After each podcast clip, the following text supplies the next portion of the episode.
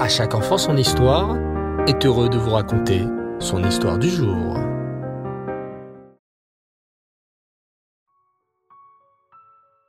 Bonjour les enfants, vous allez bien? Alors, ce soir, encore la fête avec ce Chevi El Pessah, le septième jour de Pessah. Écoutez bien le dernier épisode de l'histoire de Pessah. Soyez attentifs. Paro était un roi très têtu. Malgré toutes les plaies qu'Hachem lui envoyait, Paro refusait toujours de laisser partir le peuple juif. Mais la dernière plaie devait bientôt lui faire changer d'avis. Sais-tu quelle est cette dixième et dernière plaie? Bravo C'est bien sûr la mort des premiers-nés. Hachem appela Moshe et Aaron et leur dit Moshe et Aaron, la souffrance des béné Israël touche à sa fin. Allez voir les béné Israël et dites-leur de prendre un agneau et de l'attacher au pied de leur lit pendant quatre jours. Ensuite, les béné Israël tueront cet agneau et mettront ce sang sur les linteaux de leurs portes.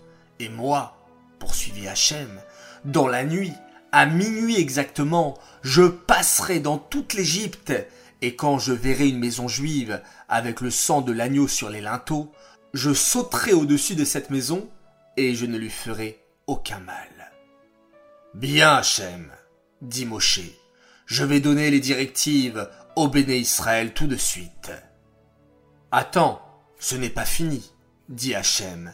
Je vais passer dans toute l'Égypte pour tuer tous les premiers-nés égyptiens. Je veux que pendant ce temps, les béné Israël s'assoient dans leur maison et fassent la fête, en mangeant de la matzah, des herbes amères et l'agneau. Cet agneau s'appellera le Korban Pessah. Bien, Hachem, répondit Moshe. Moshe se rendit alors chez les béné Israël et leur transmit toutes les paroles d'Hachem. Savez-vous, les enfants, que l'agneau était justement le dieu des Égyptiens? Les Égyptiens risquaient de ne pas être très contents de voir leur idole attachée au pied du lit. On entendit soudain les bêlements dans toute l'Égypte. Bé, bé, bé. Mais, mais, s'écrièrent les Égyptiens, quels sont donc ces bêlements Eh bien, répondait tranquillement l'Ebné Israël, Hachem nous a demandé d'attacher un agneau au pied de notre lit. Quoi? Les Égyptiens poussèrent des cris.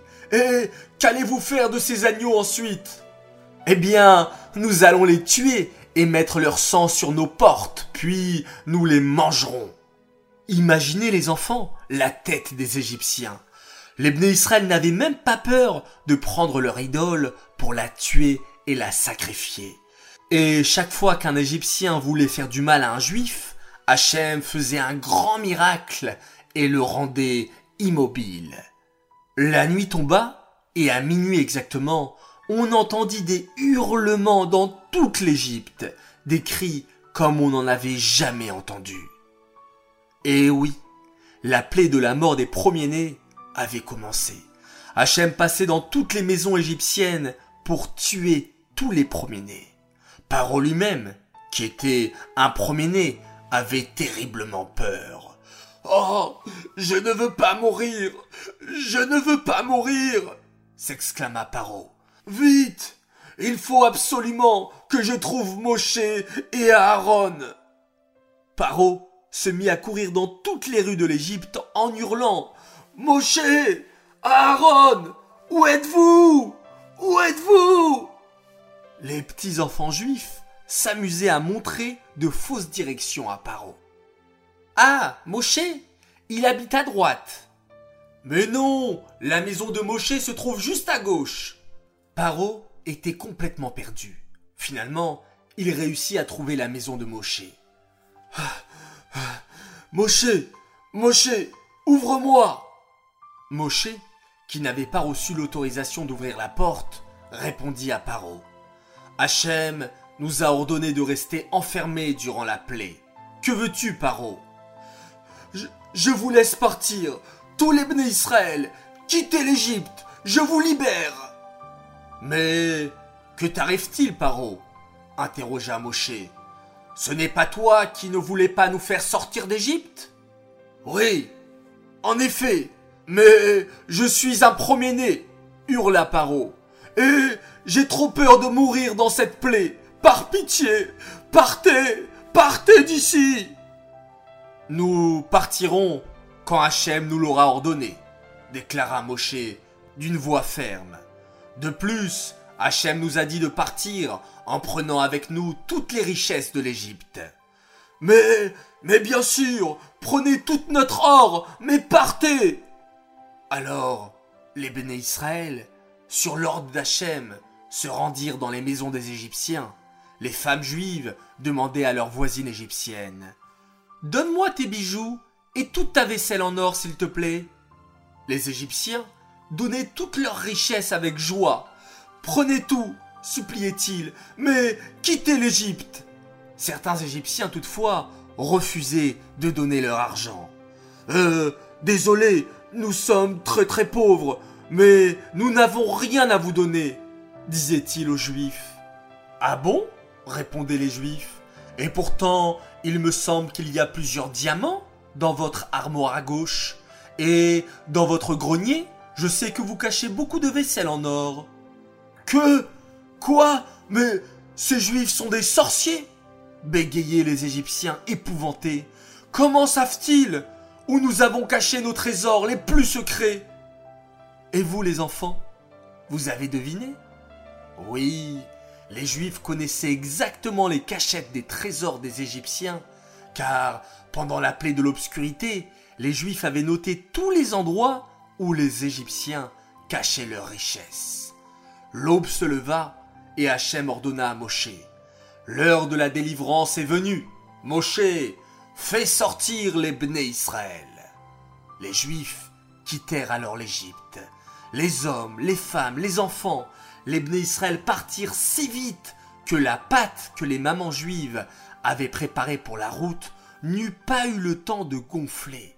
Les pains restèrent tout plats et fins, et c'est ce qu'on appela de la matzah. Quand les Bnei Israël furent partis, Paro commença à regretter sa décision. Ah Je n'aurais jamais dû les laisser partir. J'avais des esclaves gratuits pour me construire des pyramides.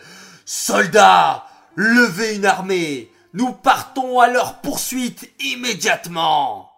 Et Paro prépara lui-même son char et partit lui et son armée à la poursuite des Israël. Et pendant ce temps, les Israël avançaient, guidés par les nuées de gloire. Le jour, cette nuée leur montrait la route à prendre, et la nuit, cette nuée était toute de feu pour éclairer le chemin des Israël. Et quand les Israël virent les Égyptiens qui les poursuivaient, ils eurent très très peur. Moshe, Moshe, qu'allons-nous faire? Les Égyptiens nous poursuivent. Et la mer se trouve devant nous. Qu'allons-nous faire, s'il te plaît? Nous sommes pris au piège. N'ayez pas peur, s'exclama Moshe. Ayez confiance en Hachem. Avancez dans la mer et n'ayez pas peur. Le plus courageux d'entre eux, Narshon ben Aminadav, qui était le chef de la tribu de Yehuda, n'hésita pas. Il se jeta dans les flots impétueux. En voyant son courage, les Bnei Israël suivirent son exemple et avancèrent dans la mer. Alors Hachem dit à Moshe, Moshe, lève ton bâton. Puis Hachem fit souffler un grand vent sur la mer. Et, miracle, la mer s'ouvrit soudain. Les Israël pouvaient passer. Et Hachem fit de grands miracles. La terre sur laquelle les Israël marchaient n'était pas boueuse, mais sèche. Quand les Israël avaient faim ou soif, ils tendaient la main vers la mer et pouvaient se servir de l'eau ou des poissons. Il y avait même des arbres fruitiers qui poussaient le long de la mer. Au loin, le méchant Paro vit ce miracle incroyable. Égyptiens hurla-t-il, poursuivons les Juifs dans la mer. Mais Hachem lui avait tendu un piège. Dès que tous les Israël eurent traversé la mer et que tous les Égyptiens se retrouvèrent tous à l'intérieur, Hachem referma la mer sur les Égyptiens et les noya. Les Bné Israël étaient enfin sauvés. En voyant cet incroyable miracle, Myriam, la sœur de Moshe Rabbeinu, prit son tambourin et encouragea les femmes juives. Chantons et dansons pour Hachem pour le remercier de tous ses miracles. Et nous aussi les enfants, quand le Mashiach viendra et nous délivrera de cet exil, nous chanterons et danserons comme l'ont fait les Israël pour remercier Hachem. Amen. Très prochainement. J'aimerais dédicacer cette histoire les Nishmat, Suzy Messaouda, Batraï Matayesh, Aléa Shalom. J'aimerais souhaiter également un grand Mazal Tov pour un garçon formidable. Il fête ses six ans et il s'appelle Mendel Chetrit. Mazal Tov, que tu sois toujours aussi joyeux et que tu restes un bon chassid attaché au rabbi. Message de la part de ta sœur Liora et de tes parents qui sont très très fiers de toi et qui t'aiment très très fort. Voilà, très chers enfants, je vous dis Chag Shabbat Shalom, passez de très belles fêtes de Pessah. Certains et beaucoup ont la coutume de fêter la Seudat Mashiach en ce dernier jour de Pessah, alors qu'on soit tous prêts pour accueillir le Mashiach, la fin de cette galoute, de cet exil, et mériter la Geoula, Amitit Ve'ashlema, une délivrance complète, rapide et immédiate. Chag les enfants et à très bientôt.